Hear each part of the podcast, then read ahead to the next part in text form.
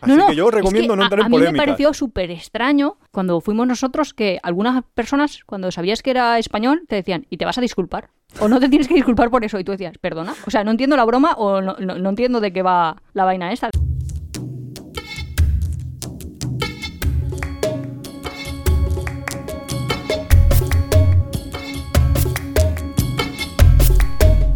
Bienvenidos a Tiempo de Viajes. Somos Iván y Nuria y este es el capítulo 5 de la tercera temporada. ¿Y de qué vamos a hablar, Nuria? Hombre, me haces grabar aquí en mitad de un puente, 12 de octubre y grabando, pues y vamos a hablar... enfadado, ¿eh? Es que es festivo, festivo Día del Señor. Vamos a hablar de, pues, el 12 de octubre. Iván Vale. ya le llama Día de la Hispanidad. No, ese es como ese es el nombre que hay en España para la- el festivo este. Luego sé que en otros lugares, en Sudamérica, en, en determinados lugares de Latinoamérica, eh, también se llama Día de la Raza y No, yo creo que- así. Que creo que es que tío no- de la raza, yo cuando lo oí me quedé de, ¿cómo? ¿Qué raza? Sí, de la propia, de la que tenían antes de que vinieran los españoles. ¿Ah, sí? Claro. Pues yo creo que... No, es que nosotros tenemos ahí un poco mm, el prejuicio, como si dijéramos... De como que el- raza es malo. el- no, no como que raza es malo, sino como que eh, en el franquismo también se utilizaba ese tipo de nomenclatura como de raza, como para referirse a sí mismos como eh, la Raza raza, superior elegida. significaba. Sí, todo un poco así Y- y- nazi. o sea, espera, espera, que yo no le acabo de pillar la historia esta. ¿Por qué en el franquismo al 12 de octubre se le llamaba Día de la Raza? No sé si en el franquismo el 12 de octubre se le llamaba Sí, Día sí, de la sí, sí, Raza, estoy segura. Vale, pues, pues de la raza, yo qué sé, pues yo qué sé, a mí que me pregunta, No, yo no soy es- historiador. Es, que me, me acaba de explotar la cabeza de plan, que es que la raza blanca va a agobiar a los pobres indios que vivían en, en territorio. No, que consiguieron, gracias a la superioridad racial, imponerse a esos malditos indígenas. Que, yo qué sé, a mí que me pregunta, Bueno, yo no va, soy historiador. vamos a, a reconducir antes de que oye, empecemos ganando amigos. Eso te iba a decir, hoy parece un programa de hacer amigos así ya desde el inicio. ¿Me lo No, mira, ahí? vamos a verlo por el punto positivo. Venga, es va. ahí como, está genial el Día de la Hispanidad en el sentido de, dentro de lo de la apropiación cultural o No, que hay que la, decir la que a los- imposición. Ah, sí, pero que en muchos lugares, en muchos pueblos de Latinoamérica no les gusta para nada la que se conmemore todo esto, así en plan como sea. Que esa es una de las cosas así como que chocan, ¿no? Que no es lo mismo eh, la historia vista desde España, por ejemplo, que vista desde México o vista desde Perú. Que puede chocarnos un poco que Ya, los eso- eso- mexicanos puedan llegar a decir, pero... Nada que celebrar. La ¿Qué primera vez tenemos nosotros que celebrar aquí? Sí, a mí la primera vez sí que me chocó bastante, pero realmente porque desde tu visión de niño, desde cuando todavía no lo has reflexionado, y a lo mejor eso sí que las experiencias de viaje te enseñan bastante. Cuando nosotros estuvimos en Perú también te decían justo lo que está comentando Iván, de nada que celebrar y tú, pero chico, nosotros ahí, pues como, no sé, de, desde ¿Cómo como hemos sido inculturados diciendo, pues súper bien, si vinieron los españoles, un guau, chupi guay, pero para ellos es como, ¿cómo? ¿Y, y, y qué tiene eso de bueno? Pues eso, ¿qué tiene eso de bueno? Para mí realmente siempre fue como un día de vacaciones. Pues desde pequeño, quiero decir, ni Tampoco siquiera... es que de yo- yo pequeño es que ahí ni siquiera como- me planteaba de que era el 12 de octubre, que es lo que se celebraba. Sí, como nosotros somos de Valencia, es un poco raro, porque ya era Ya, 9 de octubre, eso, claro. 9 de octubre, que es como el Día de la Comunidad, ¿no? Que- Sí. eh, total, que el 9 de octubre era vacaciones, y el 12 también, con lo cual te quedaba ahí como un puentecito, bien, y entonces no, no, Pues puente. No, pero que en el colegio lo típico que haces manualidades para llevar a tu casa y no sé qué, pues hacías con la banderita, con Valencia, con A el mí- Jaume no me- y esas cosas, yo es que pero no como iba a hacíamos una nada pública, de no, no, Colón no tenías... No, yo en la mía, como no... no- Luego- en la mía no tenías nada. No, pues Ninguna como referencia mi- ni al 9 ni al 12. Pues a nosotros el 9 mucho. El eh, 9 sí que es cierto que como yo estaba en un pueblo... eh, Valenciano y- parlante. Sí, que se habla valenciano y todo esto. Entonces sí que había como una asociación cultural 9 de octubre que organizaba una carrera. Yo sí me acuerdo de eso, el 9 de octubre era el día de la carrera. Pues se hacía una especie de, de volta peu, una carrera por, por las calles. Luego, pues te- no sé si te ¿Y daban no algo de como comida. aplex en las escuelas? Eh, como No, que se juntaban no, distintos no, colegios ahí. No, no, era como todo se organizaba por una asociación externa. Pero nunca tenía yo como el 12 de octubre, pues era el día que venía después del 9 de octubre y que por el medio tenías que ir un día a la escuela a veces. No sé si. hay- No, tenía puente, ¿no? si hacías puente, Yo creo verdad. yo creo que hacías ¿eh? puente. Porque ya. Si Pero es que depende de semana, cómo te cayera, igual, ¿no? Ya lo cambiaban, yo creo. Sí. Ahí se ta- nos hacía ahí super- el puente de octubre. Ya es que lo decía todo el mundo, ya había Ya, bueno, pasado claro. a ser el puente de octubre. Es que en Valencia, En mi, sí. en mi medio, o sea, la gente más cercana a mí. O sea, para mis abuelos, por ejemplo, es que como el 9 de octubre es como el Día de los Enamorados, porque para los valencianos Ah, ¿sí? el día... Claro, Ah, San ve- Dionís. Eso yo no lo tengo, por ejemplo. Vale. Entonces, bueno, y ahí la típica costumbre de regalar mazapanes con forma de frutita, que eso en los viajes lo hemos visto luego en Bruselas, bueno, en Bruselas no, en todo Bélgica, súper típico comer estos mazapanes. Y aquí te lo vendían como que era específico solo de aquí. Éramos muy pobres. No, no, pero sí que es verdad que a veces te venden ahí una cosa como no hay en ningún sitio y luego dices, pues sí, yo viajando he visto eso en otros sitios.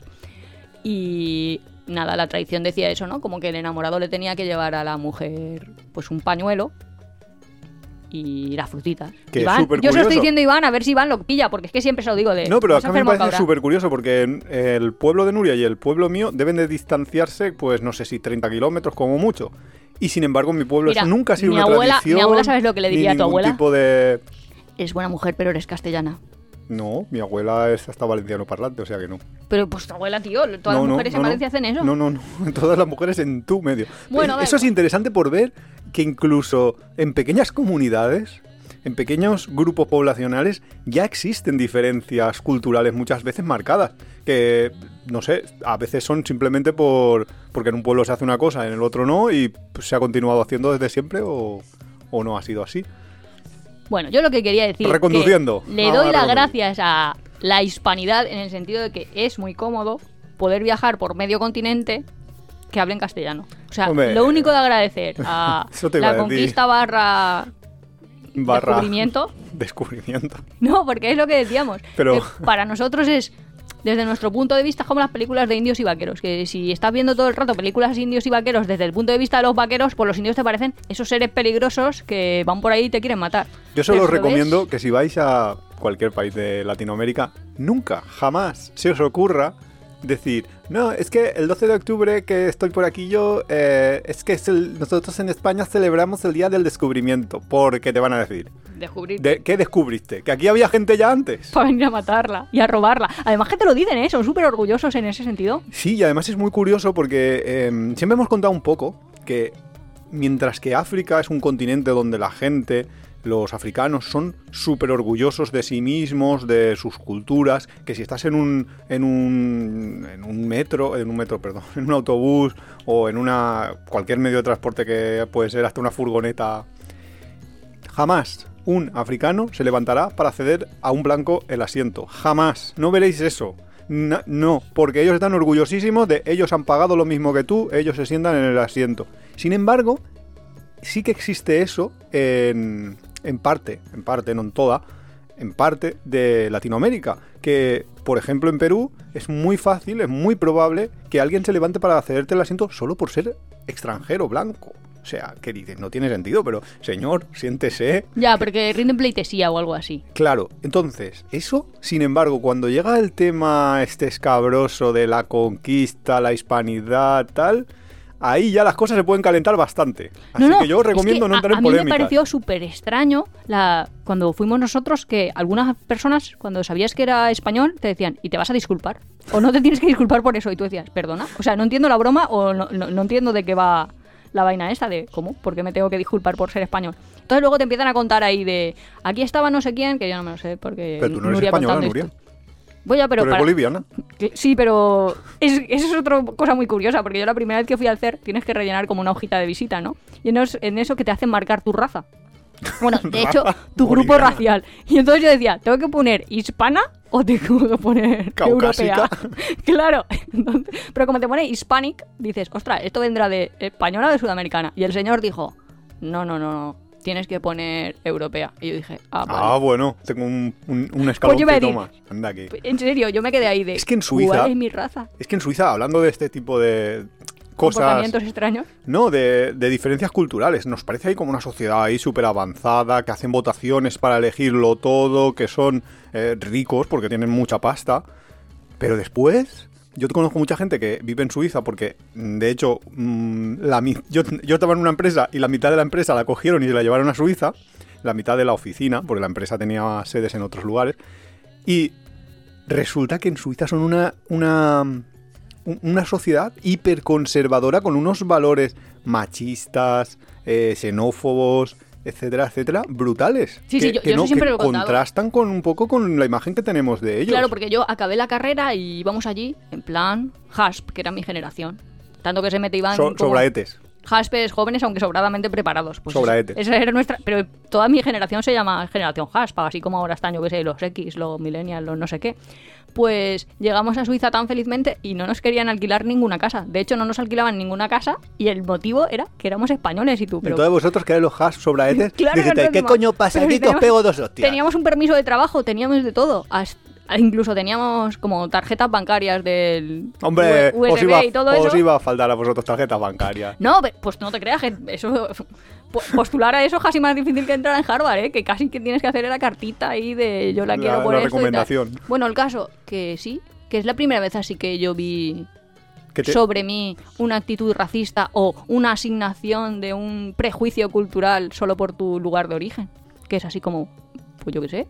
Yo, sin decir nombres, tengo una, una amiga que vive en Suiza desde hace años y ha tenido un hijo allí con, con su marido.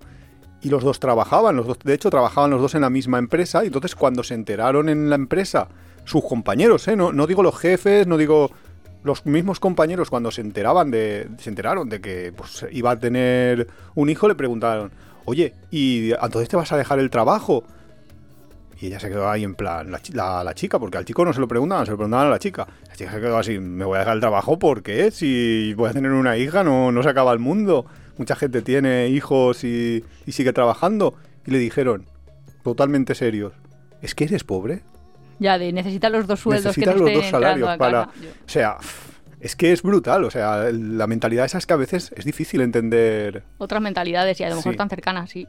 Y incluso un prejuicio al revés, que es que nosotros, de hecho, pensamos antes de conocerlo como que los suizos son una sociedad súper avanzada y luego si vas rascando dices, jope. Claro, no voy y- a hacer aquí haciendo amigos con los suizos, pero es que son súper chivatos. O sea, si aparcas mal en Suiza, tranquilo que te van a poner una multa, porque es que ellos ya tienen patrullaje vecinal. Haciendo amigos. No, pero es de, eh, ostras, que nos salta una alerta que a lo mejor mm, tenemos prejuicios tanto en positivo como en negativo que no corresponden con la realidad. Y luego en, un- en el apartado este haciendo amigos, sí que para nuestros amigos. Bolivianos, Continúa, continúa. argentinos, peruanos, chilenos. Continúa, vamos a hacer más amigos. No, que sí que, sí que a ver, yo, Nuria, A ver. me quiero disculpar por la conquista. De verdad, porque ellos me preguntan, ¿y no, tiene, no nos pide perdón? Pues ahora que tengo aquí un micrófono, pues sí, les pido perdón. Porque realmente lo que pasó allí Porque fueron tu ta ta ta ta ta ta ta súper tatarabuelo... Oye, pues el Tu primo de mi abuela se fue a las Indias. Va, ¿Eh? va. Y Sito Rico. ¿Por qué? Porque así funcionaban. Yo tengo una abuela. mm, a ver, no sé qué es, pero creo que es tío de mi abuela o algo así que se fue a Australia. Algún día tendremos que ir a buscarla. Y, y se, se Oye, fue pues molaría un montón. en aquella época y allá en plan a, a la aventura. Y, y No, pero decimos, el mayor, que le fue bien, ¿eh? el mayor agradecimiento es eso, tener una lengua en común. Porque la verdad es que eso Sin siempre duda, lo cuento. Yo para viajar, ir a un sitio donde la lengua es común, aunque tienen un montón de otras lenguas que tú no entiendes, que eso también me sorprendió, por ejemplo, en el DF, en México, hablaban otra lengua, que yo decía que hablan estos. No en les el entiendo. DF, una pequeña. O sea, a ver, hay, Hay que, hay que precisar. Hay que precisar. El hotel en el que estábamos, la gente en, en el mismo. O sea, la, la gente, trabajadores del mismo hotel, que debían de ser como una. Una gente, una familia o una, una gente que ha venido toda del mismo lugar, entre ellos hablaban otra, otro idioma, pero no la gente normalmente en la calle. No, No, no. no eso. Pero quiero decir que hay, hay lenguas, Sí, hay otras hay lenguas. otras lenguas mantenidas. Hay otras lenguas, claro. Bueno, pero da igual, pero para viajar te es súper cómodo poderte comunicar Sí, perfectamente. A mí de la Unión Europea lo que más me gusta es la moneda común y de, y de Latinoamérica el idioma común. todo en uno, Todo lo demás me somos la así, homogenizadores. No, por me comodidad, pragmáticos. No, si a mí me gusta que esté que las cosas sean distintas. Que, que- Sí, sí, que pero unos- con la misma A idioma, mí me con la misma ir lengua. a Tailandia que haya templos distintos que los que hay aquí, o etcétera, etcétera. Pero si puede ser con la misma moneda y la misma lengua, eso ayuda bastante. Sí, la verdad es que yo estoy haciendo un poco el panoli, porque estaba ahí como estudiando inglés, estudiando inglés, estudiando inglés, y ahora me he dado cuenta que el traductor del móvil traduce, habla mejor que yo. O sea, cuando hablo con el traductor, el traductor. Es verdad, el otro día mejor. nos dimos cuenta de que cuando le dices a... Que por, por si no lo sabéis, que es bastante útil. Sí, bueno, mira, podemos hacer la prueba ahora mismo. Venga. Ok, Google. ¿Cómo se dice en inglés mm, Nuria está En inglés, triste? Eso se dice. I know. Ay, no, Bueno, no. eh, pues se ha vaya, rayado, se ha vaya. rayado este pobre. Dile bienvenidos al podcast. Ok, Google. ¿Cómo se dice en inglés? Bienvenidos al podcast. Según Ingele con acento agudo s.com. Hola, bienvenidos Me a está de- Podcast Addicted 2 Salsa Me está dejando fatal. Cállate, cállate. No sé cómo lo estás haciendo, el otro día traducía súper bien. Sí, no sé. Me ha dejado fatal. eh, fuera, fuera.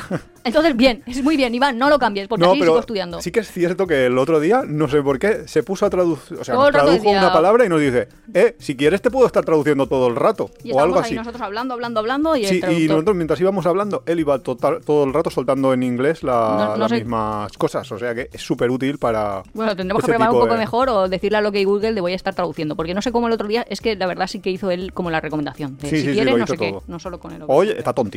Bueno, tontico. i- improvisando, pero Bueno, otra cosa muy interesante que a mí me gusta mucho de ¿Viajar? de viajar a Sudamérica, de que a ver, que supongo yo que allí no les gustará tanto es la arquitectura colonial, toda la huella que arquitectónica que se que se creó gracias a que bueno, primero se les expolió el dinero y luego se fue construyendo con ese dinero, etcétera, etcétera, etcétera, ha, ha dejado mm, pues ciudades como Ciudad de México, La Habana, etcétera, etcétera, que son ciudades preciosas porque tienen una arquitectura colonial que ya es difícil de Y luego ciudades que más en España es pequeñitas. muy difícil de encontrar. Porque yo, como la imagen mental que tengo de una. ¿Cómo serían las primeras villas de la conquista o algo así? Ujú. Cómo iban ahí los colonos y dónde se metían. Es típica, pues que nos podemos imaginar de la película El Zorro o cositas así. Casitas, una iglesita y, y un salón, como de sí, cantina. sí.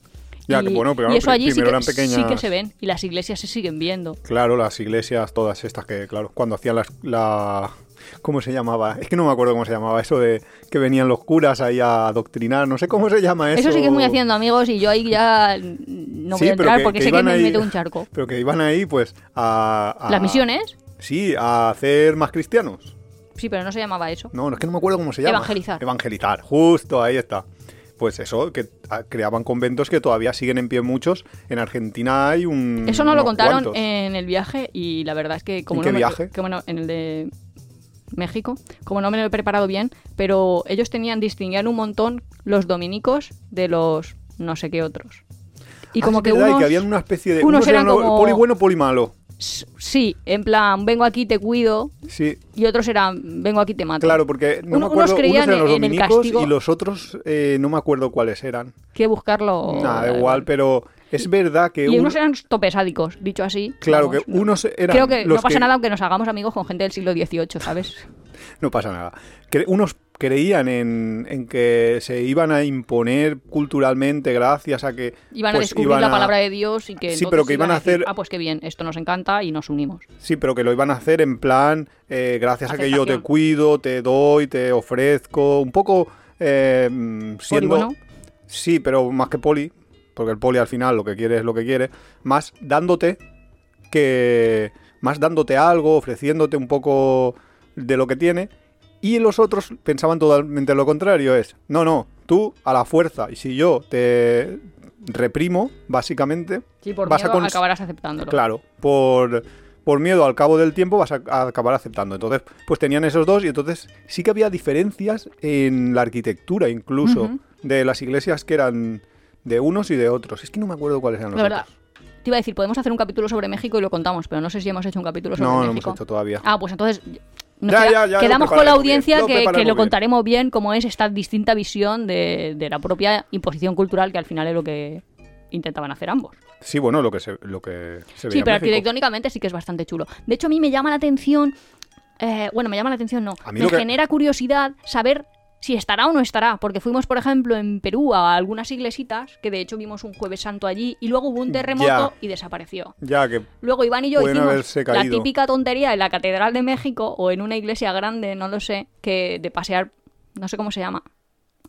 Walking the aisle. Eh, caminar para cu- cuando una novia cuando una novia va a ir ya que va a encontrar al novio en el altar no sé cómo Ah. se llama caminar por el pasillo no bueno, no sé, no sé cómo se el, llama paseo nupcial o como se llame esa cosa pues hicimos esa, la típica tontería Iván y yo de vamos a hacer esto no sé por qué la verdad y era bastante curioso porque cada uno es lo que es. Sí.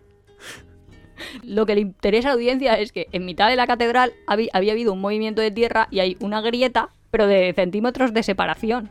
Entonces vas por el pasillo y yo qué sé, como que estaba guay, de tú por tu parte y yo por la mía. Pero por otra parte pensabas, ostras, que esto lo ha roto un terremoto que casi se carga este edificio. Claro, Pero, es que habrán tenido otro terremoto que digo, igual no está, no, igual pero se ha no caído, sido igual tan, que... tan fuerte. Eh, que eso es verdad, que allí las cosas se rompen porque hay terremotos, porque hay... En España ¿dónde está la arquitectura de esa época? Es No. que es súper fuerte, es que aquí nos la cargamos porque consideras que una casa de 100 años es que... Nosotros de hecho vivíamos, que creo que lo hemos contado en algún momento, nuestra primera casa en el centro de Valencia era una casa de 100 años y la gente ya decía, uy, una casa de 100 años, eso ya habrá que tirarlo para hacer una finca nueva. De hecho, eh, teníamos un vecino ¿Qué quería eso? que quería eso, que había comprado, tenía el bajo y tenía varias casas en la Primero tenía finca una y luego compró otra, sí. y, y que lo que quería era pues tirarlo todo abajo y para y no se le ocurrió mejor opción que quitar un muro de carga y entonces la finca se agritó, no porque hubiera un terremoto, porque el cabrón quitó un muro de carga y luego tuvieron que apuntalarlo y demás para, para que la finca no se viniera abajo. Todavía sigue en pie, por cierto. Sí, que yo... Bueno, Pero a mí me es- dio miedo ahí de... Ay, Iván, Iván, que están saliendo muchas grietas. Pero que es que es, es eso, es que aquí eh, no sé por qué no conservamos la arquitectura que teníamos o que tenemos. Ahora yo creo que las cosas empiezan a cambiar un poco las mentalidades, pero, pero sí que es cierto que, que queda muy poca arquitectura de esa época en pie. Hombre, de hecho, Tienes Valencia... que irte ahí a Madrid, a centros urbanos muy... No, pero todas las villas romanas también se ha construido encima. Oh, Tarragona todas. encima, Sí, o sea, todas. Claro, todo. Cualquiera de las que pienses, sí.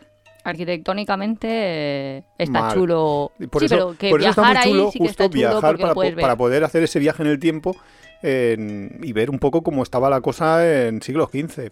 Hombre, tampoco es que vayamos a ver ahí cómo estaban. Bueno, no será exactamente igual, pero te haces una idea más o menos. En España es imposible prácticamente. En casi ningún lugar ha quedado... O sea, construimos encima de, de la otra. Que por cierto, ahora estoy pensando, nosotros fuimos una vez a Nueva York y nos pilló en un 12 de octubre una Sí, celebración. Sí, una parade de estas o una, un festival de eso, un, ¿cómo se llama? Un- un ca- Una cabalgata. Una cabalgata. Sí. Sí. Y era súper curioso porque era eh, la conquista, ¿no? O sea, en plan también, 12 de octubre, muy bien. Empiezan a pasar coches, coches, coches, que dices, ¿para qué habrá tanto coche? Yo no, no sé yo qué coches habrían en ese momento. Y eran todos, bueno, o con banderas americanas, o lo que a mí me sorprendió eran El 12 de banderas italianas, que decíamos, ¿pero qué pasa? Y era toda la población, Italiana. sí, italoamericana de, de Nueva York, que lo celebraban. Y yo decía, pero ¿por qué? ¿Sabes? Como que, porque el 12 de octubre salen los italianos todos. Pero que eso es también una parte de... pues, es que en Italia lo ven de manera diferente porque Colón en realidad pues era genovés, con lo cual sí que es cierto que viajó con el dinero de la, de la corona española, pero él era de Génova, entonces los italianos pues supongo que también tendrán como un poco de... Oh, eh, que el que descubrió... Descubrió. Sí, el que llegó aquí el primero, El primero de los de europeos modernos. Modernos Sí, de aquella época. También es verdad. Porque, porque esa es otra. Y Lo que de- vino y se fue, pero que no era el primero, ¿no? Eh, bueno, no sé, el primero que llegó allí con una carabela y cruzando el Atlántico, podríamos decir, o más Sí. o menos. Porque la gente que estaba allí, yo he leído muchas teorías de, de cómo llegaron y hay teorías que decían que eh, podían haber llegado porque habían pasado por la parte que toca Rusia con Estados Unidos ¿Por a estrecho través de? Alaska. Sí, el estrecho de Bering, porque Alaska, tú, tú lo miras en el mapa, como te dibujan en el mapa, como lo tenemos Como aquí así. puestos en, en la, aquí en nuestro estudio, el mapa tú ves y dices, eh, Estados Unidos está a la izquierda, Rusia está a la derecha y no tienen ningún tipo de contacto, pero no, si tú lo miras bien, en la parte de arriba, que están súper cerca, el estrecho de Bering son unos pocos kilómetros y están muy al norte, con lo cual se congela, ese mar eh, se congela hasta el punto de que yo he visto eh, vídeos de coches de todoterrenos que van por encima del, del mar y que podrían cruzar perfectísimamente. ¿Actualmente? En- sí, actualmente. Cuando se congela, el, o sea, en invierno, pleno invierno, podrían cruzar perfectamente de Estados Unidos a Rusia o de Rusia a Estados Unidos por el mar. Entonces dicen que las primeras migraciones que llegaron a, a América fueron a través del estrecho de Bering cuando el mar estaba congelado y luego se quedaron atrapados allí y ale, a reproducirse. Sí, pero yo esa teoría, bueno, yo tenía un profesor de histología en primero de medicina que él contaba pues los típicos rasgos faciales y todo eso, y cuando hablaba de poblaciones, ¿cómo se llaman? No lo sé. Los que vienen, ven con los pingüinos, no sé cómo se llaman. Esquimales. Los esquimales, eh, estaban los rusos, pero también estaban los americanos. Y él decía que eran los mismos. Y, Claro, por eso, y, porque pru- y quizás- hay pruebas de cómo han ido pasando Claro, y porque, todo eso. porque yo, esa teoría que la, la he Y leído haber- quizás la- es la mayoritaria, no lo sé. No lo sé. Es posible. Pero sí que caminaban por el hielo y que había una migración por ahí. Sí, vamos, sí, sí, parece ser que esa fue la principal vía, porque también hay que pensar que para que se cree una población grande en tan poco tiempo, deberían de haber ido bastante gente. Y en un barco, en un barco pequeñito, no, no, no te da la idea de que vaya a poder pasar suficiente gente como para que reproduciéndose en pocas generaciones pueda acabar siendo millones. Porque hay que pensar otra cosa, que eso yo, ese dato, yo no lo sabía y me voló la cabeza cuando me enteré. Cuando llegaron allí los españoles a, a conquistar eh, a los incas, a todas las, todos los pueblos que había allí, los españoles eran poquísimos y los incas eran millones. Es que había más. No me acuerdo que si Ya, ¿qué eran de los incas, los mayas, no sé qué, qué, pueblo era en concreto, qué civilización era, pero eran muchísimo más. No que los que llegaron, que los españoles que llegaron a conquistar, sino muchísimo más que, toda el, que todo el reino de España entero. O sea, eran millones y millones de personas que estaban allí y lo que pasa es que tecnológicamente sí que estaban mucho menos avanzados y por eso pudieron Bueno, conquistarles con tanta facilidad. con- Bueno, sí, luego, buah, y luego ya la parte de, de lo que se hizo en, por parte del, del Imperio Español o lo que se hizo por parte del Imperio Inglés para conquistar cada una, pues ya eso ya sí que Eso es otro capítulo. ya, ya da para mucho. Ya geopolítica y no... no Ahí ya, Pues lo que estabas diciendo de los esquimales, de nosotros no hemos ido a Alaska, pero a mí me molaría ir. Y de hecho hay poblaciones esquimales todavía, ¿no? en Alaska o en Groenlandia. Pues ya no te sé decir. Yo- En Groenlandia yo está un amigo y nos lo ha recomendado. Si alguno, Yo creo que en Alaska. si alguien del podcast ha- ha- estado en Groenlandia que nos que cuente. nos cuente. que nos Sí, sí, sí, sí. Además porque- a lo mejor lo invitamos a que nos cuente Porque este compañero. lo que nos han recomendado, el que nos lo ha recomendado, mm, nos lo pone muchísimo mejor que Islandia, que porque ha estado. O sea que mm, entonces ya hay que tener ese, destino en cuenta. Lo que pasa Sí, es que sí, creo que Groenlandia es bastante, bastante caro. Sí, debe ser caro todavía. Pero bueno, volviendo al tema de. This is, this is not America. Pues podemos acabarlo así, con una de tus canciones favoritas. This is not America. Guay, si quieres leer. Eso, eso sí que es un, vídeo para comentar. Ese vídeo hay que, hay que tener un poco de referencias. Creo que hay. Hay ahí- vídeos explicativos, hay un montón hay de vídeos explicativos de cada una de las imágenes Sí. que encontramos en la historia. Sí, porque cada frase, cada, cada verso de la canción Empieza es una referencia a algo que ha pasado de la historia de, de Sí, América. No es como el que contamos el otro día, de me ponen imágenes y no sirven para nada. Ahí ya lo vais a ver. Hay una mujer en el- la primera imagen, dispara tres tiros al aire en la puerta del Congreso de Estados Unidos No y es. eso es un hecho real que pasó. No es el vídeo de ING de nómadas, ¿no? No. No, menos mal. Está, está muy bien hecho, muy bien montado. El machete no es solo para cortar caña, también es para cortar cabeza. Aquí estamos, siempre estamos, no nos fuimos, no nos vamos. Estamos pa' que te recuerde. Si quieres mi machete te. Aquí estamos, siempre estamos, no nos fuimos, no nos vamos. Aquí estamos pa' que te recuerde. Si quieres mi machete te muerde. Si quieres mi machete te muerde. Si quieres mi machete te muerde. Si quieres mi machete te muerde.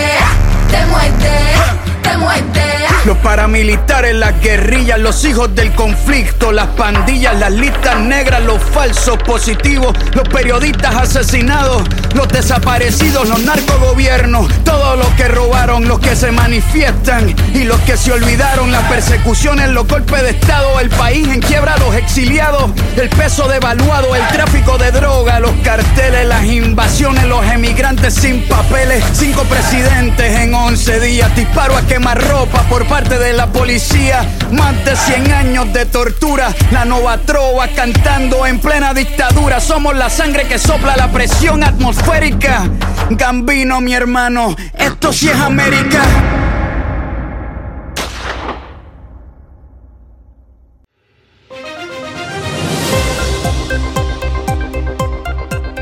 Las noticias viajeras. Alicante se sitúa como primer destino turístico nacional, pero sin llegar a las cifras de la prepandemia. Pues parece ser que sí, que el año pasado los viajes en, en general, como estaba el COVID, eh, pues la gente empezó a viajar más a- en destinos nacionales, entonces subieron mucho. Este año han bajado porque la gente se ha ido, las que han podido, los que han pillado vuelo, que nosotros fallamos en eso, pero estrepitosamente. Entonces la gente ha salido al extranjero y han bajado, pero bueno, la cosa es que Alicante ha superado a Madrid y... De hecho, la noticia cuando la lees en detenimiento la ha superado no en número de visitantes, o sea, a Madrid hay más visitantes, pero sí en volumen de negocio, que ellos dicen. Que eso es otro debate en el que podríamos entrar de más.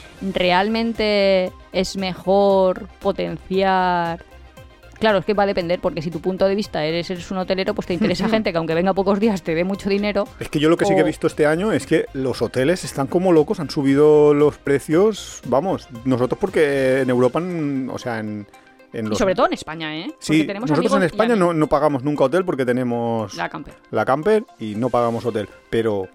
Pero, pero hemos visto precios de, de hoteles que es una puñetera locura. De. Sí, yo sí que tengo la impresión, y es una impresión, Nuria, no basada en hechos, pero.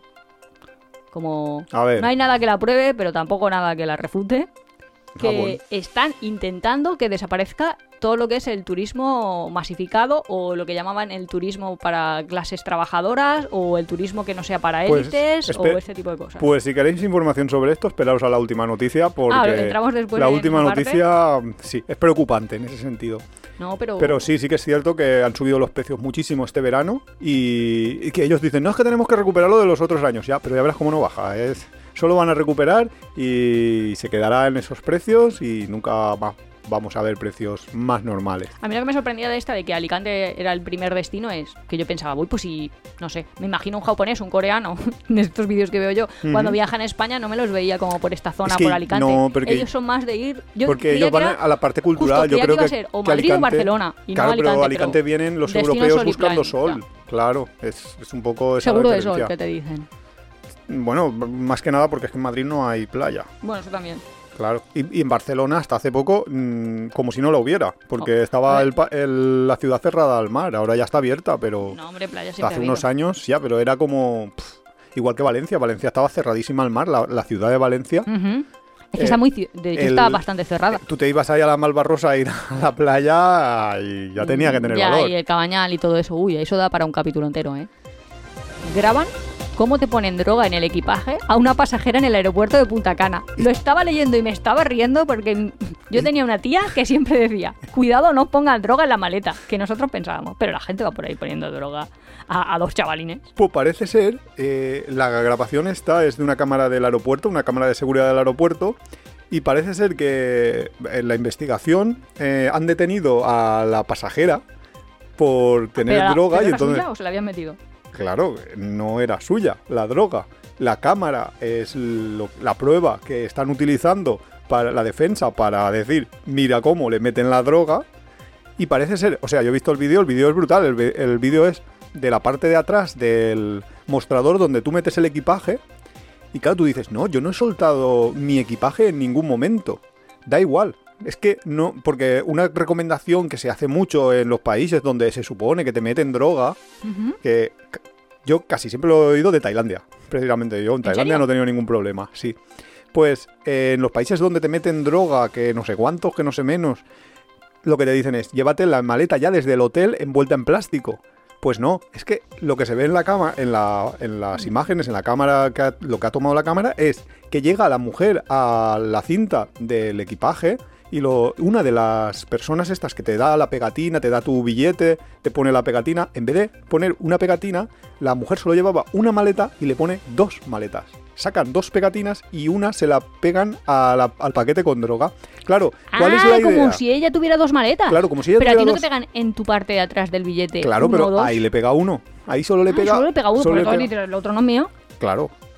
Pero la- el, el timo es buenísimo porque la mujer cuando llegue a, a O su sea, no es que te metan en tu equipaje, sino que te asignan un equipaje que no es tuyo. Claro, te ha por así metido decirlo. otro equipaje Vale, donde vale, viene vale, la droga y encima la mujer cuando llegue a su destino solo va a llevarse su mochila. Y la, otra va a quedar seguir dando vueltas girando, en esto. con lo Oh, cual Solo tú eres el, el propietario del Claro. nombre, por así decirlo. Claro. La responsabilidad con, Con lo cual va a ser mucho más fácil que la mujer. No, no, no tienes por qué seguir a la mujer, luego robarle el equipaje, que son muy de película. Con lo cual, eso parece ser que ha Mm. O sea, sido que lo no es que ha que te pasado. meten droga en la maleta. No es que te hayan metido, a ella, a ella no le han metido, en este caso, no sabemos si hay otros modus operandi, pero vamos, básicamente esto es una persona del personal de tierra del aeropuerto compinchada con narcos para meter droga en otros países. O sea, es flipante. Yo, Ya, y lo que estabas diciendo de Tailandia, hablo así de. Uf, recuerdos, Nuria. A ver, Fran de la jungla. No sé, en Tailandia no hay pena de muerte. Sí, por, sí, sí, sí, hay por muy poco- tráfico. muy poca sí, que te- cantidad tenía una mujer que no sé sí, qué, sí, pero sí. creo que había tenido como un Gramo. gramo, sí, o gramos o de. miligramos, no tengo ni idea, No lo eh, sé, muy pero- poquito, muy poquito. Una, una cosa que aquí ni, ni, ni hubieran visto. Hombre, no sé si no lo habían visto, pero que no es ahí de, bueno, pues no vas a matar a uno por llevar un gramo de coca, no lo sé. También es que la perversividad, la... Bueno, sí. pero no sé, en realidad no sé el tema de Fran de la jungla este o no. También parece ser que ahí A había... ver, a mí me lo contaba mi sobrino cuando a lo mejor el chaval tenía nueve años. O sea, imaginaros, ya esto parece lo del teléfono, que uno te cuenta una noticia y encima me la estaba contando un niño. Sí, no, no sé exactamente cómo, pero también es que el Fran de la jungla este también se metía en, en embolados ahí con las autoridades por ir a, a- a cosas de animales de, en Tailandia, con lo cual, pues, no sé, o sea, Pero la cosa es que hay pena de muerte o algo así. O al en me- o a lo Tailandia mejor sí, en penas Ta- muy altas Tailandia, en Tailandia, por o, drogas. o sea, meterte tú con cosas de drogas, es que mucha gente no lo sabe y el tema de las drogas en España es bastante light, mientras que hay Sí. países donde, ¡uah! te, te está jugando muchísimo, muchísimo. Los teletrabajadores del mundo podrían mudarse a España con un visado especial pagando menos impuestos. Pues parece ser que el gobierno español va a sacar un visado, esto es muy interesante para los que no seáis españoles, que se llama Ley de Startups y que lleva, va, no sé, ya está en trámite parlamentario creo, pero vamos, dentro de nada va a aparecer. Y básicamente lo que dice es que es un visado en el cual vas a poder venir a, a trabajar a España siempre y cuando tengas un teletrabajo y que el máximo que obtengas de dinero de empresas españolas o de clientes españoles sea de un 20% de tus ingresos. Es decir, ¿Y cómo es parte de tu dinero lo ganas de empresas españolas? Tú si tienes un teletrabajo... no, pero si tú tienes un teletrabajo que tú estás, yo qué sé, imagínate que, es- que haces... eh, Soy mm, profesora. eres profesora y el 20% de tus ingresos son alumnos de España, que tú eres profesora de inglés, pues si es el 25 ya no podrás venir con ese visado, si es el 15 sí que puedes. Ah, hasta el acceder. 20% tiene que ser Hasta español. el 20% máximo. Ah, si no, creía ya- que mínimo. Vale, No, vale, vale. vale, lo he máximo. mal. Si te superas ese 20% ya tienes que pedirte un permiso normal de trabajo y entonces ya podrías eh, no solo traba- teletrabajar, sino trabajar. Pero ese visado entonces es muy complicado. Este visado lo interesante es que eh, va a ser de un año, que lo, normalmente los visados de turismo son mucho más cortos. Este va a ser de un año y se puede re- autorrenovar hasta cinco años, con lo cual, pues para determinados... O sea, si Javierzo, por ejemplo, que luego hablaremos, se viene y se monta aquí su canal de YouTube, pero como muchísima de su población es sudamericana y no española, No. ya puede trabajar. No, sus ingresos. habría que ver sus ingresos de dónde vienen. Y eso, en concreto, como es Google, es imposible saberlo. Sea, Pues y si lo tú hace, yo qué pagado- sé, eh, yo, yo lo que haría si fuera él, eh, de todas maneras él es español, con lo cual. Eso es lo que no digo, ¿los españoles pueden hacerlo también? No, no, te- no, no necesitas ningún tipo de visado. Si eres español, puedes estar en España. Si eres europeo en general, pues. pero es dicho pagando menos impuestos si soy español no, y teletrabajo. no, no, no, no, no. ah, espera, que le estaba buscando yo aquí la vuelta. Ya, ya quería Nuria aquí buscar Saltarse una ley. trampa para esto. Si tú eres español o europeo, tú puedes estar en España y no necesitas visado para nada. Y Pero entonces pago impuestos, pagas impuestos, igual que todo hijo de vecino. pero no menos, con ley de menos. startups. Con la, lo de la ley de startups, no es que pagues menos en realidad. ¿Qué pasa? Que tú, en- cuando tú estás. Tú imagínate que tú eres un sueco. No, perdón. o alguien de fuera de la Unión Europea. Una estadounidense y te quieres mudar a España o te quieres mudar a, a Suecia o te quieres mudar a Marruecos. Donde te quieras mudar, tú donde estás pagando tus impuestos es en tu país. Estás pagando los impuestos a Estados Unidos. ¿Por qué? Porque la mayoría de tus clientes son estadounidenses, normalmente. A lo mejor no, a lo mejor son europeos. Pero normalmente tú pagas tus impuestos en tu país. Si te mudas a España, cambias de lugar donde pagas los impuestos. Entonces, ¿qué es lo que quiere un gobierno haciendo este tipo de ley? Pues traerse gente que gana dinero, bastante dinero, y ahora vamos a eso, para que pa- coticen en España y no coticen en Estados Unidos. Ese es, ese es por lo que pagarán menos impuestos. Básicamente, los para conseguir este tipo de visado, tienes que cumplir dos requisitos. Tener una actividad laboral a distancia, que es lo que decíamos, un nómada digital, un teletrabajo, y luego ser un, persona, un profesional altamente cualificado. No vale cualquiera, no puedes teletrabajar y decir, no, es que Juego al póker. juego al póker. No, eso no es un... o no, no esto. Luego, Pero que es un profesional altamente cualificado que teletrabaja. ingenieros informáticos, eh, tipos de trabajo muy cualificados, yo que sé, arquitectos que hacen planos a través de internet, cosas así. O sea, eso es un, un trabajo altamente cualificado. Luego, tienes ¿Y que es tener un contrato de trabajo. Un Imagínate segundo, que yo soy un arquitecto que hago proyectos online, Sí. soy estadounidense, ¿para qué me voy a venir a España? Y no me voy a ir a Indonesia. Porque quieres vivir en España. Y- Esa y- es la única... ¿Cuál es lo que piensa el gobierno español en su mentalidad que va a hacer que la gente quiera venir a vivir a España Una residencia permanente, quiero decir que tú No, hasta... no es permanente, desde un año renovable hasta cinco. O sea, No sé. es un, es un, bueno, es una opción más que aparece en el panorama. Pero Otra de las, Habiendo mundo, van a venir a España. pues habrá que gente que sí, habrá gente que no, yo qué sé. Pues no sé, yo me voy a Bali. Bueno, pero tú, pero tú- la- el resto de la gente no es tú. Otro de los puntos que tiene es que tienen que ser personas que tengan un contrato de trabajo. O sea, alguien que trabaja de manera autónoma no vale. No, no se lo dan a. Por ejemplo, tú habías puesto el ejemplo de Javierzo.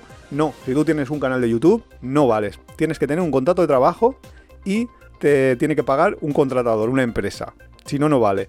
Y luego tienes que probar que eres autosuficiente económicamente. Y esto significa que los ingresos mínimos tienen que ser de una determinada cantidad. No se ha dicho cantidad, pero eh, se habla de unos 2.000 euros mínimo de ganancias mensuales. Pero ¿cómo va a ser mayor que el salario base? Bueno, Que porque el, eh, ¿Cómo se llama? No sé qué... el salario mínimo. Interprofesional. Bueno, pero porque cada país puede hacer lo que le dé la gana. Croacia tiene este mismo, este mismo tipo de visado y en Croacia, por ejemplo, te, te solicitan ganar por lo menos 2.300 euros al mes para poder eh, ¿Brutos o conseguir... Eh, no lo sé, eso ya me has pillado. Pero en Estonia, por ejemplo, son 3.500 ¿En Estonia? y en Islandia 7.100 euros. Si no ganas 7.100 euros, en Islandia no te dan el visado, el visado para nómadas digitales. Sin embargo, en Portugal son 700 euros. Con lo cual la gente se va a ir a Portugal. Pero bueno. No, a lo mejor la gente gana muchísimo dinero. No sé, de- todo va a depender de qué porcentaje te hagan de pagar en impuestos. Pero vamos, no lo acabo de ver yo como una opción muy, muy atractiva. No lo sé. Lo, lo, lo atractivo, lo- la parte fiscal que tú hablas, eh, básicamente es que durante los primeros cuatro años, recordemos que es un año renovable hasta cinco, los primeros cuatro años vas a tributar al 15%, que normalmente para las empresas es el 25%. ¿Y luego tienes todos los servicios? Quiero decir, Sí, sí, yo sí, soy un Sí, sí, sí, sí. groenlandés. Pues estamos tontos como España, como Estado. Porque yo aquí le estoy pagando la sanidad al groenlandés que gana más de 2.500, que viene Sí, aquí sí. a hacer de arquitecto para sus Sí, sí. clientes del exterior. Sí, porque lo que piensa el Estado español es que así compite en el mercado global de que consigue que vengan los nómadas digitales aquí a trabajar. Por ejemplo, muchas empresas que, tras la pandemia en Silicon Valley, muchos ingenieros informáticos han pedido teletrabajar y no quieren volver al, al trabajo presencial. Esos ingenieros pueden, reubicar. pueden reubicarse donde quieran. Y si ahora les dices aquí que les vas a pagar, que durante cuatro años vas a estar pagando el 15%, pues igual les parece muy atractivo el venir y pagar aquí el 15% en vez del 40-50% que se paga en Estados Unidos. Porque esto es hasta 600.000 euros. Si ganas más de 600 al año, Ya no puedes hacerlo. entonces no, ya, cobra- ya pagas el 25%, que tampoco es que sea mucho, pero bueno. Para los que no, perdón, más de 600.000 son el 47%, porque es el tipo máximo, claro. En España eh, vas por No, tramos. no lo sabía porque como creía que era Estados Unidos, digo, ah, pues sí que pagan pocos impuestos si su máximo es 25, pero no, si su máximo es 40 y algo.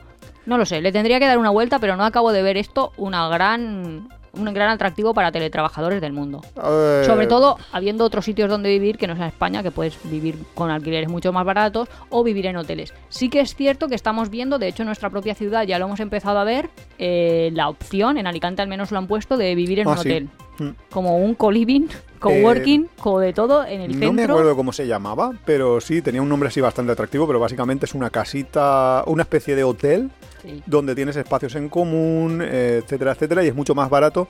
Ellos lo, lo intentan proyectar como media estancia. O sea, no es cortas estancias como cuando viene alguien de turismo, no es una, una persona que está a una larga estancia de años, sino para meses, para venirte aquí un tiempo Sí, puedes y... vivir en un hotel, tienes los servicios de un hotel eh, al precio de un alquiler, Sí. con los servicios comunes, con sus zonas de coworking y Sí, la yo buena creo que eso se va a poner Eso bastante para de ese moda. tipo de gente para el- sí que lo claro, veo. para los nómadas digitales que viajen así. Tres ciudades que ya se hunden por el cambio climático. Pues sí, parece ser que hay ciudades que empiezan ya a tener verdaderos problemas. Eh, y aquí ponen tres ejemplos, pero en realidad hay más. Pero la primera de ellas es en Estados Unidos, en el estado de Virginia. Se llama Chesapeake o algo así. Ah, Y que, claro, Virginia, ¿dónde está? pues yo qué sé. No, no Ah, tengo vale. ni idea, sinceramente. Eh, está, por ejemplo, esta ciudad, eh, 1.100 habitantes y está ya eh, en peligro en 15-30 años. Se- probablemente todas las tierras de la ciudad estén anegadas por el agua y haya desaparecido completamente. Pero más cerca, en, en Gran Bretaña, también tenemos ciudades que están a punto de desaparecer. Hay un pueblo que se llama Firebone, de 700 habitantes en el norte de Gales, que también eh, tiene peligro de, de estar Desapareciendo bajo las aguas. bajo las aguas por, Pero el- ¿es por el aumento del nivel del mar? Por la subida del nivel del mar, sí, por- justo. marítimo directamente. No... Sí, sí, sí, sí, sí. Vale, vale, vale. vale. Y luego ya el caso más extremo es el de Tuvalu. Tuvalu es un país que está en el medio del Pacífico. Es una isla muy pequeña, del tamaño de... Pues creo que era de la isla, ¿cómo se llama la isla? Está la Graciosa. Del tamaño de la Graciosa, lo que pasa es que viven 12.000 habitantes, que tampoco es que sean muchos, Hombre, pero sí, bastante. pero en la Graciosa, que es pequeñita, los que hayáis estado lo sabréis, que pues, pues es mucho habitante para... Para tan poco espacio, para mucho tan poco habitantes, sí, espacio. ¿eh? Pues eso, ese país tiene el riesgo de desaparecer completamente porque el- la cuota máxima del país es de 4 metros. Entonces, Oh. claro, le sube la marea, desaparece el país completo y, y has, per- has perdido el país. O sea, así de fuerte es la cosa. Hay una famosa mm, imagen de su presidente dando una conferencia bajo que está ahí todo trajeado, hablando a los micrófonos como cualquier presidente del gobierno y está hablándoles a la ONU justo por el tema del cambio climático y está él de, Cintura para de abajo. cintura para abajo dentro del agua. ¿En serio? Sí, con su atril, con todo, todo digno y hablando así, en plan, eh, nos estamos hundiendo, este país se nos Claro. va a la mierda. Por el cambio climático. Por el o sea, cambio por el- climático, porque ha subido el agua por... La debido- descongelación de los polos o Claro. o sea, el derretimiento. Claro, O, eh, o sea, a ver, sitios que se anegan, sí que lo habíamos visto, o sea, grandes inundaciones, pero por lluvias, en plan Myanmar Claro, y cosas así, pero no por... Por eso te preguntaba si era por los polos o... sí, sí, es por cambio climático porque son islas o zonas de mar. Una familia está recorriendo el mundo antes de que sus hijos se queden ciegos. La familia tiene una enfermedad que Como se una van a quedar... pigmentaria o algo así. Tú eres médico, o sea No, que no lo, has sé. adivinado. Sí, sí, es eso. Ah. Entonces sabe que sus hijos van a acabar ciegos todos, tienen cuatro hijos y han decidido enseñarles el máximo número de cosas posibles antes de que se queden ciegos y ya no puedan ya no puedan verlo. Me parece el mayor acto de amor que se puede hacer a unos hijos. No, la verdad es que para enseñarle, pues enseña mundo. Claro, ya que esto pues les enseñas, aprenderán un montonazo, verán uf, de todo y luego pues a esperar que la ciencia avance lo suficiente como para ¿Hacer retinas artificiales o qué? claro, claro, Mm, No o meter cámaras que Ya, que te de metan que te directamente el esto. tipo Aquí ya estamos podría aquí ideando ciencia. No, el- o sea, ahora ciencia ficción, llegará Ciencia un momento ficción, que... llegará un momento que vamos, está- si- que si un robot posible. puede ver, pues un humano acabaría de Claro, poder por ver. eso, por eso que habrá un momento en el que sí, que será posible. Lo que pasa es que, claro, faltará recorrer ese camino. Pero bueno, como viaje me ha parecido, es un, es un artículo de la BBC, podéis buscar, pues, buscar algo así como familia que está viajando antes de que sus hijos se queden ciegos. Y veréis el Es una, artículo- es una familia británica. Mm, creo que sí. No, como Eh, el artículo, de BBC, el artículo la. BBC, sí, ellas se llaman Mia y Colin, o sea que sí que deben de ser británicos. El, el artículo está muy chulo, es una especie de reportaje muy, muy interesante. Ah, pues a mí me han entrado ganas de seguirlo, por lo menos. Pues, ale, a leerlo. Sí. También es verdad eso, que las condiciones de vida de un ciego de ahora y de un ciego de hace un siglo, pues eran diferentes. Quiero decir que aprendiendo Afortunadamente. pueden tener. Aunque todas las encuestas dicen que cuando a alguien le preguntan qué sentido querrías perder, el más valioso, obviamente, es la vista. Claro, el que no O sea, querrías perder. Querrías mantener. Sí, Eh, yo si me quedo sordo tampoco pasa tanto. Hombre, el otro día, no sé, eh, el, el Alexa, se llama Alexa, la cosa esta que Sí, te lo de. Google, sí. Pues- Bueno, lo de... Claro, no, perdón, lo de Apple. Vale, pues tiene un sistema que ya es reconocimiento también para una señora, le hacían una reforma en la cocina y porque tenía baja visión, pero por una vamos, por condiciones diabéticas, vamos, típicas personas mayores. Y pones, por ejemplo, yo qué sé, un bote de pimienta frente a esto y dices, Ah, Alexa, ya. ¿qué he cogido? Y te dice, Sí, un lo bote de pimienta. sí, es que la inteligencia Alexa, ¿qué he artificial- cogido? Un racimo de uvas. Que yo decía, no, si la señora tocándolo ya se dará cuenta de más o menos de qué he cogido, pero que la Alexa ya le iba diciendo cosas. Esas son demostraciones de la inteligencia artificial que sí que es cierto que está ya en- muy avanzada en cuanto a reconocimiento de formas, imágenes y demás, sí. Bueno, es que esto da, yo creo que para un capítulo entero podemos hacer cosas que se pueden hacer por amor en viajes por los hijos. Apunta, eso apunta. Es ahí interesante, porque yo creo que llevar a unos hijos ciegos a ver el mundo es muy interesante. Apunta, apunta. Venga. Ryanair y Vueling seguirán cobrándonos por el equipaje de mano a pesar de ser ilegal y de recibir sanciones. Me ha encantado cómo pronuncias eso, Ryanair. ¿Qué quieres que diga? Ryanair. Perdona. Ryanair. Ah, vale, perdonar. Que es un normal que es. Que Pues aquí- sí. Pues bueno, todos espero que sepáis que no te pueden cobrar por llevar el equipaje de mano. Pero te cobran igual. Pero sin embargo, te cobran igual y ¿quién, qué- ¿quién ha ido y les ha denunciado por ello? Nadie. Pues por eso pues les sale muy a cuenta, porque si les denunciáramos todos, todos los vuelos que pillaras con... ¿Cómo es? Ryan. Ryanair. Con todos los vuelos de Ryanair los denunciaras y les sacaras, porque ya hay sentencias y la gente está ganándolas y están, no solo te devuelven el dinero, sino que te pagan una, indemnización porque tú no has podido viajar con tu equipaje y demás, pues ellos ya se pensarían que a lo mejor, pues cumplir la ley es importante. Los sancionan, pero les sale muchísimo más rentable llevar a 100 personas en un vuelo que están pagándote 20, 30 euros por llevar el equipaje de mano que una única multa que les pasa una vez de cada 20 vuelos. Pues yo leí el otro día, pero ya os digo, era, eh, no sé, Sunday o el Mirror, uno de estos sensacionalista inglés. Eh, y decía que estas compañías también iban a multar por lo que ellos llamaban como el pillaje, ¿no? Cheating, hacer, hacer trampas. Ah, Sí, hacer trampas. Entonces, dentro de las trampas, las trampas más comunes, por así decirlo, era como puedes llevar un cojín para estar más cómodo, pues la gente se metía un montón de ropa en un cojín y entonces la iba arrastrando en vez de Claro, maleta. en la funda Luego- del cojín en vez de... Yo no Sí. sabía que podías llevar un cojín, pues mira qué bien. No, pues ahora lo, lo han considerado cheating, ¿sabes? O sea, lo consideran Ah. tramposeo. Luego, otro que era ¿Qué te de hacen, abrir el ponerte, cojín? por ponerte un montón de capas, también lo Eso- eso lo he hecho, consideraban. eso yo lo he hecho. Sí, pero pues eso ahora lo consideran tramposeo. Porque han tenido que atender, Ah. porque habían tenido que atender a uno No, que de hecho murió, se murió uno. Sí, pero han tenido que atender a un montón por eso y ahora ya no. Y no me acuerdo que otra cosa que también eran tramposeos. Nah, pero eso seguro para- que lo puedes seguir haciendo, no me lo creo yo que no se pueda. También depende de la azafata esta de que te deje pasar o no. El Jardín del Turia cumple 35 años. Pues no sé si lo conocéis los que no sois de Valencia, pero en Valencia tenemos el mayor jardín de que toda es el Europa. parque más grande del universo. Es el parque más grande de toda Europa. Sí. Y Que ríete se, tú de Central Park. se inauguró De hecho, en, grande. en 1986, un 30 de septiembre. Se inauguró significa que cortaron la cinta. Es muy triste porque yo estaba pensando, yo sé cuándo no existía y cuándo existía, ¿sabes? Ay, el Río Nuevo le llamamos en casa. el río Nuevo. En serio, el Jardín del Turia es el Río Nuevo. y es del 86. vale. Nada como reírse de uno mismo. Sí, lo malo que es verdad. Que le llamáis así en vuestra casa.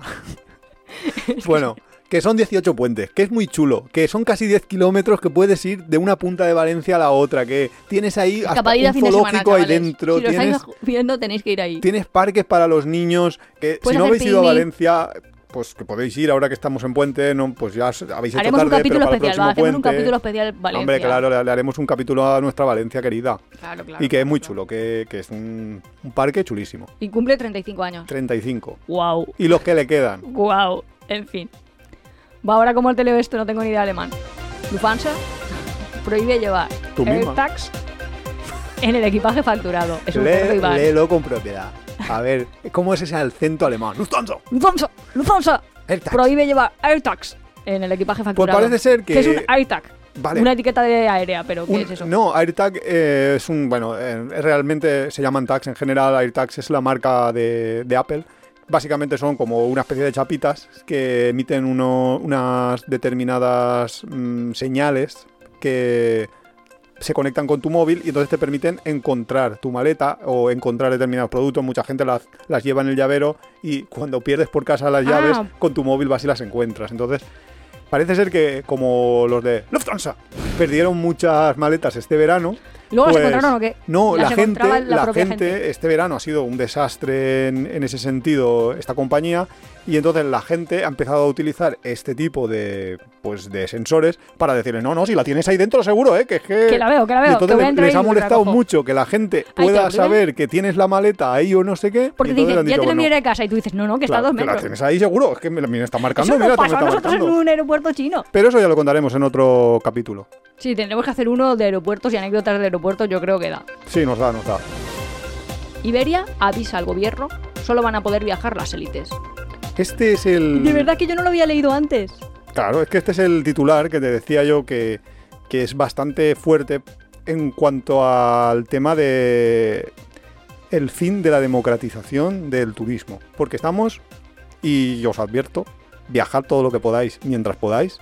Estamos en el fin de la democratización del turismo. Cada vez va a ser más caro esto de poder coger un vuelo, irte a otro continente, visitar, etcétera, ¿Tú crees que etcétera. por el cambio climático, la huella de carbono y tal, o es solo esa la excusa que ponen para que solo puedan viajar las élites. Por supuesto, eso es solo la ¿Es causa excusa. o consecuencia o, o es Por, su- un plan por programado? supuesto, yo, pienso que por supuesto, eso es solo la excusa, como siempre han sido excusas, unas... Siempre que te dicen que van a hacer algo por los demás, ponte tú a pensar mal. Pero sí, básicamente esto viene acaso de, de eh, un poco eso, del tema de la Unión Europea que quiere limitar las emisiones y demás, y entonces las aerolíneas están diciendo, si nosotros hacemos ese tipo de, de, pues, de políticas que nos están pidiendo, eso va a significar que los precios van a subir astronómicamente. Y entonces, pues, Sí, pero se relaciona con lo que veíamos antes de cuando decíamos eh, lo que ellos ahora llaman, además le han dado un nuevo nombre, la neo- neolengua, que es turismo de calidad. Sí, que básicamente sí, turismo de calidad es aquel que se gasta mucho dinero cada Claro. uno de los días que está. O sea, a ellos les da igual que estés pocos días. La cosa es a que tú te gastes 2.200 euros en un mes por persona, les parece fatal. Que te lo gastes en cuatro días les parece maravilloso. Porque por una parte vas ahí como ranqueando, arrastrando. También es cierto que el tema del combustible cada vez es más caro, porque el conseguir el queroseno para los aviones, que, es un derivado del petróleo, eh, es más complicado porque, eh, primero, eh, se está acabando, eso es una evidencia, que estamos llegando al peak oil, o que ya hemos llegado, de hecho. Y luego, si vamos bloqueando países, ahora a Venezuela no le compramos, ahora no le compramos a Rusia, ahora Irán una sanción, ahora, pues claro, si todos los productores de petróleo están bloqueados, esto es un juego Ya. muy marcado, con lo cual, pues claro, te va a salir bastante caro volar en general porque, porque están subiendo los precios ¿no da la impresión a todos? O sea, me parece muy bien eh, la recomendación está Iván de viajad mientras podáis, en plan, viajad bellacos, que el mundo se acaba. Sí, Pero ¿nos da la impresión de que está cambiando todo como muy rápido? A mí me da la impresión de que estos últimos meses, o sea, como que todo cambia muy rápido. Hoy me salían tres noticias nuevas, todas iguales. Tanto la Universidad de Alicante como la Universidad de Politécnica de Valencia. Y no lo habían dicho en- porque era una noticia en la radio, pero la UMH también, porque yo he recibido el email. eh, porque están- trabajas allí. Sí, están limitando el consumo energético. Y entonces decían que era por eso, por el ahorro, pero básicamente era por un... No era por el cambio climático, sino porque las tarifas ya se les habían ido y como se habían aprobado los presupuestos generales del Estado y no había más. Pero básicamente es que me ha parecido flipante como que el presupuesto de la Universidad de Alicante que lo han dado es 10 millones de euros en consumo energético. Y dices, ostras, se gastan 10 millones de euros al año una universidad. Posible. La Universidad de Alicante, ¿eh? no la mía. Y lo querían reducir a siete y medio. O sea, solo controlando calefacción conseguías ese tipo de, de bajada. Pues no lo sé, no tengo ni idea porque nos dependerá de los tamaños. Claro, pero, yo pensaba, sí que es ostras, cierto. sí que están limitando las calefacciones. Que yo lo estaba pensando de, ostras, nuestro viaje a Polonia o a República Checa o a Alemania. Ese que nos hacíamos o- cada Navidad. Que nos gusta un montón, que estábamos viendo ahí de, bueno, pues hay entre Austria y República Checa o una zona entera toda de balnearios. Sería chulo verlo, es una idea de viaje bonita. Pues no sé yo si este verano, si este invierno vamos a poder tener calefacciones en marcha. Lo, lo veo difícil. Pero sí que es cierto que si tú le preguntaras a Naomi Klein, te diría que la, to- la doctrina del shock, uno de sus puntos es que las cosas tienen que ser rápidas. O sea, primero te, te meten el shock, guerra, pandemia, lo que sea, y luego te meten los cambios ahí a- con calzador para que tú estés ahí todavía un poco noqueado mientras... Como para que no respondas. Y No, no sé, yo soy respondas a- no quiero acabar así el episodio, de- porque si no, acabamos ahí de preocupaciones ay, y no ay. es el plan. Entonces, en ese sitio, un llamamiento a la audiencia. Javier Zo, que ya lo sabéis, un amigo que youtuber navarro que vive en China y que tiene un canal súper interesante. Si no lo habéis visto, pues pues ya no sé qué tardáis. ¿Cómo se llama el canal de Javierzo? ¿Javierzo? Sí, Ah, yo vale. creo que sí. Pues súper bien. bueno, da igual. Eh, ha hecho un llamamiento. Si llega a un millón de suscriptores antes de fin de año en YouTube, porque él trabaja principalmente en YouTube, eh, se van a comprar una autocaravanita pequeña, que también está chulísima si la queréis ver. 28 mil dólares o algo así al cambio cuesta. Para Obliguémosle a que se compre una Y entonces sí, sí, sí, sí, porque ya es como, wow, dos pasiones de Nuria. Vamos a ver las autocaravanas y los viajes por China. Vamos a forzar a que un tipo en China se compre una autocaravana. Vamos, a saco. ¿Puede- ¿Cómo es eso? ¿El qué? ¿El qué? Lo del caos de ¿puede una mariposa en... Ah, sí, el aleteo de una mariposa puede propiciar un huracán en Nueva York. Pues Pues, algo así. Pues Bueno. nada, os vemos la semana que viene. Esperemos. Viajad mientras podáis. Sí, esperemos Si que. no os habéis ido de puente, que mal este ya. puente os. Ya- aún estáis a tiempo de ir de fin de semana. Bueno, pues eso. Pasadlo bien y viajad mucho. Hasta la próxima. Hasta el jueves.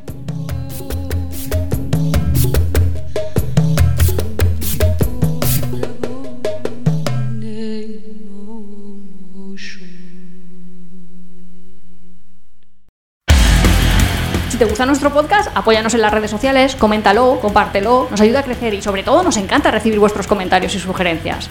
No olvides suscribirte en las principales plataformas de podcast para recibir cada semana tu capítulo de tiempo de viajes. Estamos en Google Podcast, Evox, Spotify, Radio Viajera. Nos encontramos en apeadero.es y en Twitter e Instagram como Apeadero Viajero, todo junto, Apeadero Viajero. También estamos en Facebook.